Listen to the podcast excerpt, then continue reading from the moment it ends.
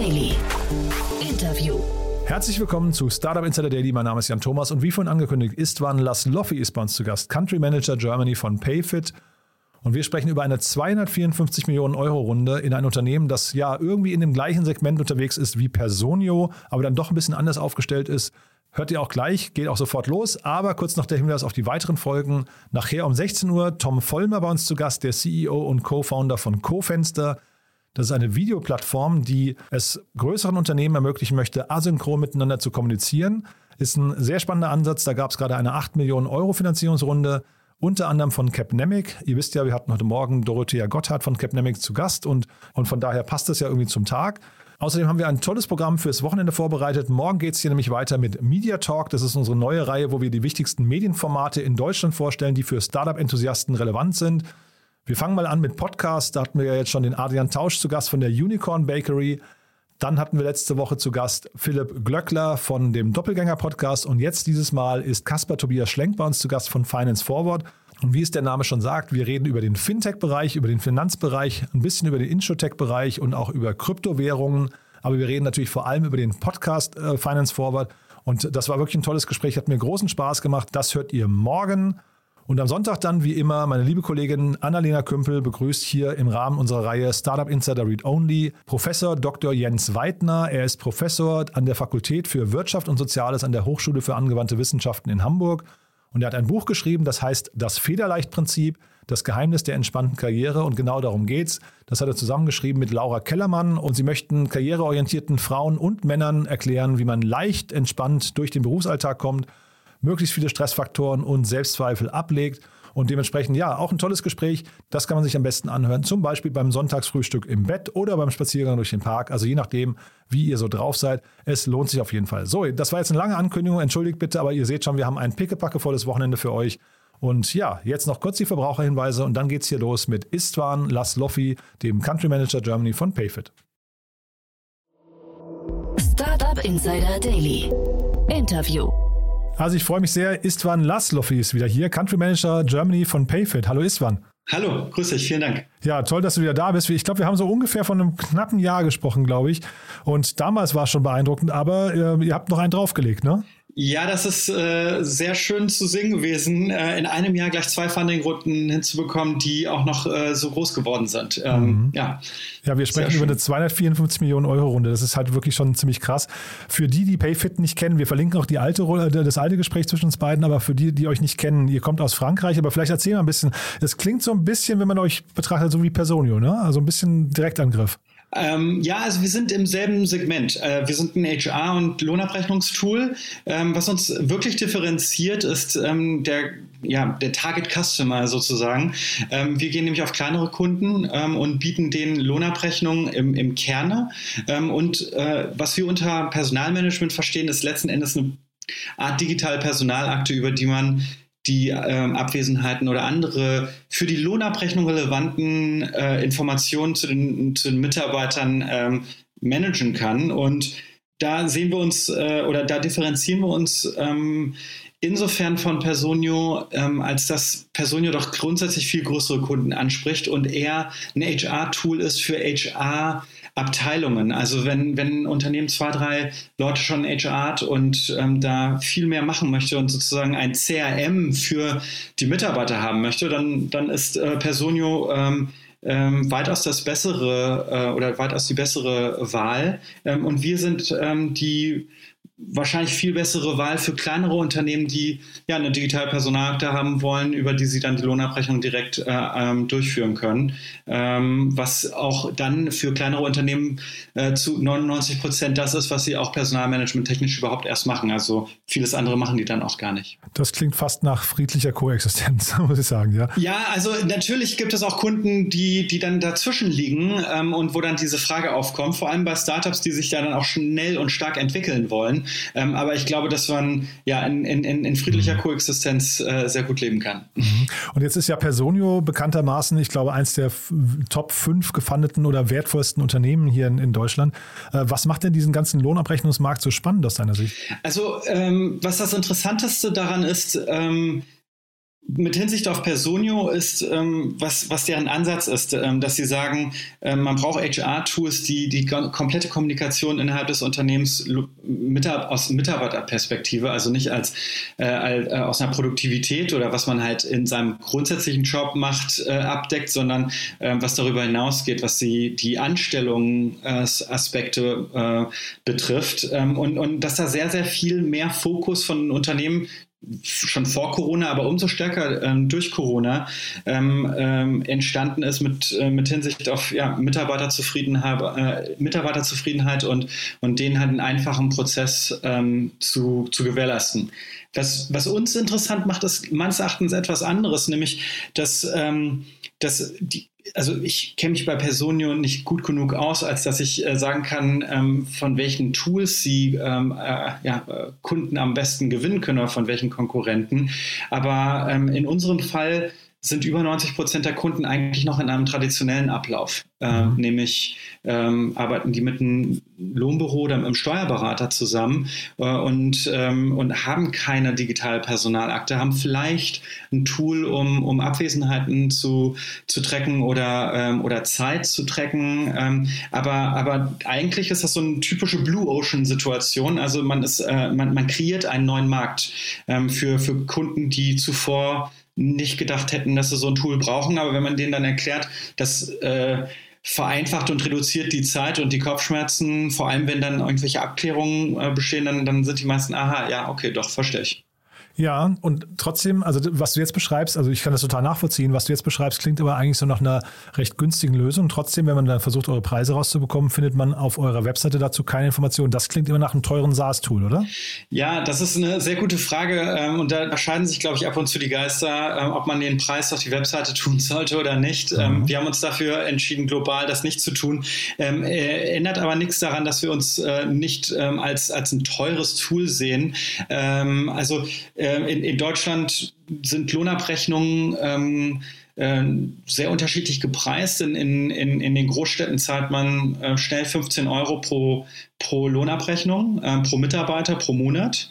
Ähm, und es gibt aber auch äh, einige, die dann gerade Steuerbüros, die dann sagen, das ist ein Teil ihres Services ähm, neben der ja, Finanzbuchhaltung und dann wollen die nur fünf oder sechs oder sieben Euro haben. Aber wir sehen schon eher so in den 10 bis 15 äh, bis hin auch zu 20 Euro äh, gefügen äh, Preise und, und wir bewegen uns im selben Segment. Also bei uns gibt es eine Grundgebühr, die ist 79 äh, Euro und dann 11, 13 oder 16 Euro, abhängig von welches Modul man bei uns wählt. Ähm, also viel teurer ist es nicht und ähm, der Return on Investment, wenn man es so äh, englisch äh, formulieren wollen würde, ist, äh, ist äh, sehr einfach gegeben, weil halt äh, sehr viel äh, sehr viele Excel-Tabellen und sehr viel ähm, manueller äh, Aufwand dadurch wegfällt. Mhm.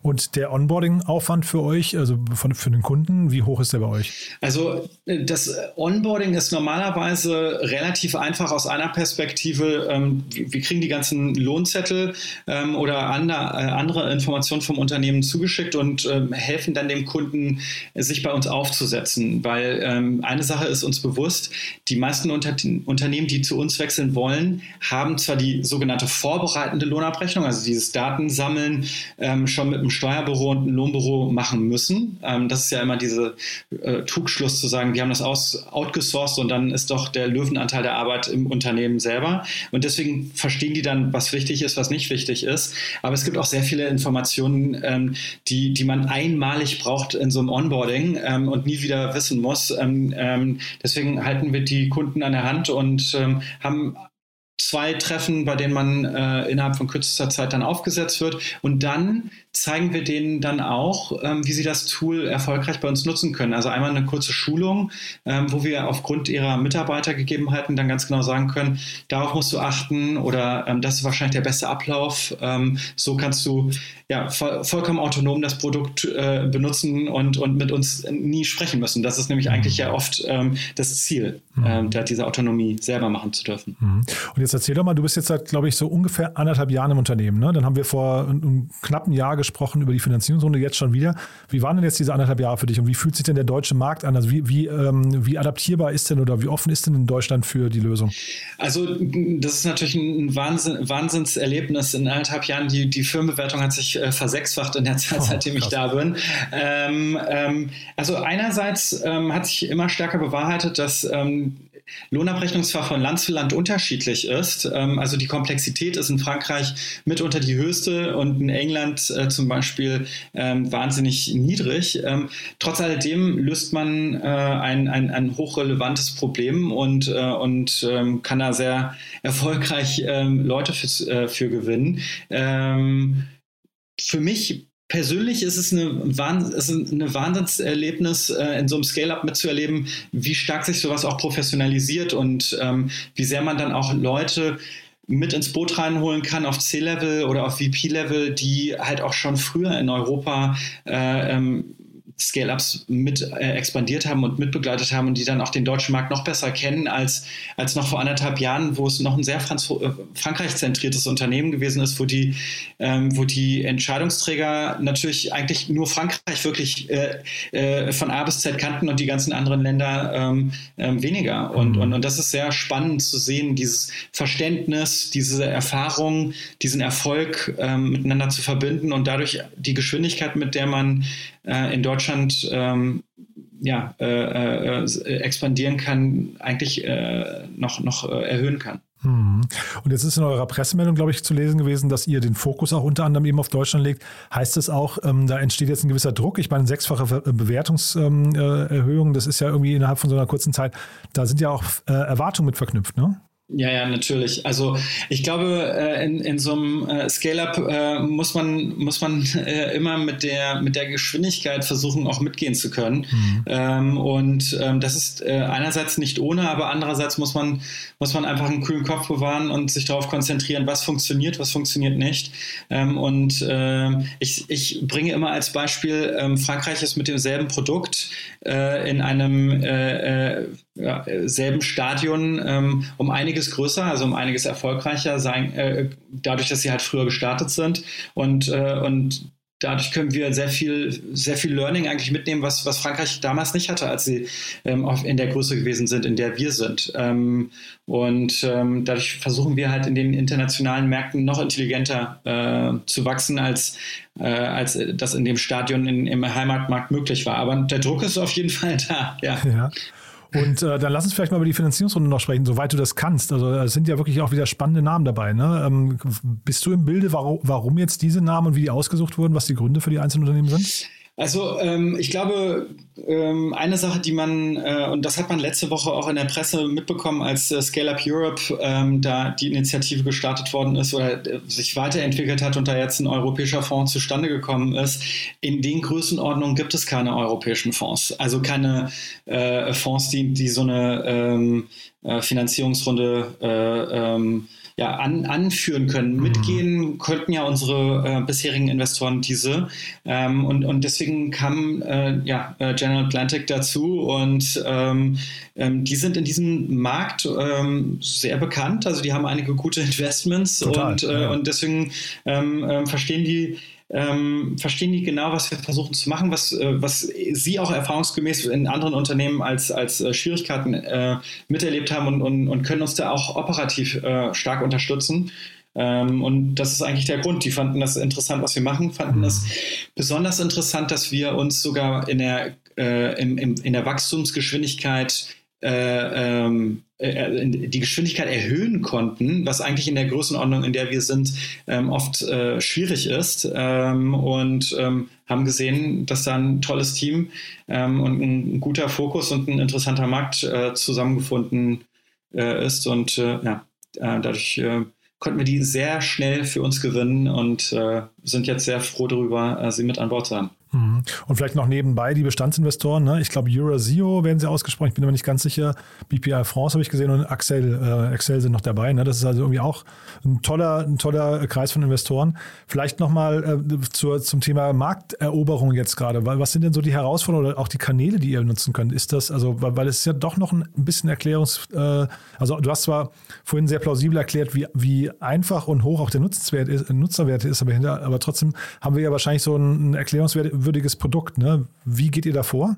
Ja, das ist, äh, das ist äh, wirklich äh, eine sehr gute Frage, weil man muss sich immer überlegen, wenn man in einem Red Ocean Marktsegment ist, äh, wo, wo es dann eigentlich um Pricing geht, aber die, die Lösung an sich wohl bekannt ist und auch von jedem auch schon genutzt wird. Also mhm.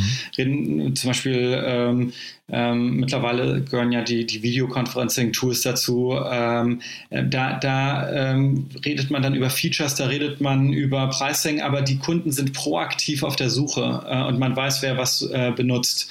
In unserem äh, Segment, vor allem auch bei kleineren Unternehmen, also äh, die unter 100 äh, Mitarbeiter haben, ähm, ist das noch nicht so weit verbreitet. Ich bin fester Überzeugung, dass in zehn Jahren das ähm, ganz normal sein wird, dass man ein Tool benutzt, um seine Mitarbeiter und all deren Stammdaten äh, und, und äh, Urlaubstage äh, zu erfassen, äh, genutzt wird und, und man das dann eventuell an einen Steuerberater weiterschickt oder ein Tool wie Payfit benutzt, wo man dann keinen Steuerberater mehr braucht und das dann direkt selber meldet. Mhm. Aber ähm, unsere Wachstumsstrategie ist natürlich insofern erklärungsbedürftig, als dass die Kunden ähm, oder auch der deutsche Markt aber das stimmt auch für den komplett europäischen Markt, ähm, die diesen Teil der Digitalisierung noch nicht ganz mitgegangen sind. Und ähm, deswegen machen wir ähm, sehr viel ähm, ja, mit Kollaborationen, wir machen sehr viel natürlich auch mit Marketing, aber wir, wir machen auch äh, also einiges mit einem Outbound oder Webinaren, ähm, wo man versucht, ähm,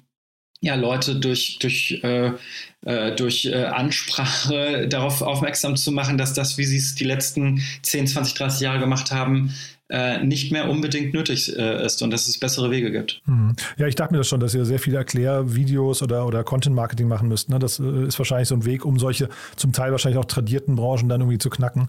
Ähm, du vielleicht, apropos knacken, ne? was, also was ja nochmal spannend ist bei dir, du bist ja eigentlich, du kommst ja selbst auch mit einem unternehmerischen Background. Vielleicht kannst du ja mal für Menschen, die jetzt zuhören, mal kurz den Unterschied erklären zwischen einem Unternehmer und einem Country Manager? Ja, das ist eine sehr gute Frage. Insofern auch, als dass es sowas wie einen traditionellen Country Manager, glaube ich, auch gar nicht gibt. Also ich kenne ähm, einige Country Manager und da tauscht man sich gerne aus, auch vor allem über ähm, Themen wie, ähm, was ist ein besserer Ansatz global, lokal, wie, wie strukturiert man das. Ähm, ähm, normalerweise sind Country Manager bei den meisten SaaS- und Fintech-Unternehmen ähm, Head of Sales, die äh, auch ähm, Customer Success noch unter sich haben.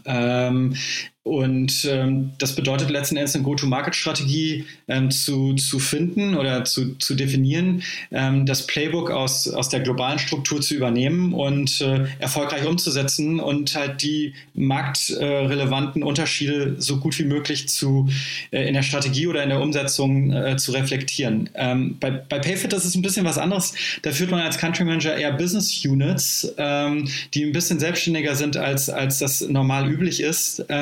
Wir haben zum Beispiel bei uns in, in Deutschland mittlerweile 16 äh, ähm, Product Builder, also Product äh, Software Ingenieure. Ähm, und das liegt aber äh, an, an dem Produkt. Lohnabrechnung ist von Land zu Land anders, ähm, hat eine andere Komplexität. Aufgrund dessen ist da ein anderer Product Market Fit und deswegen hat man bei PayFit als Country Manager weitaus mehr Autonomie. Ähm, von Go-to-Market-Strategie hin zu Produktentwicklung und alles, was dazwischen ist. Mhm.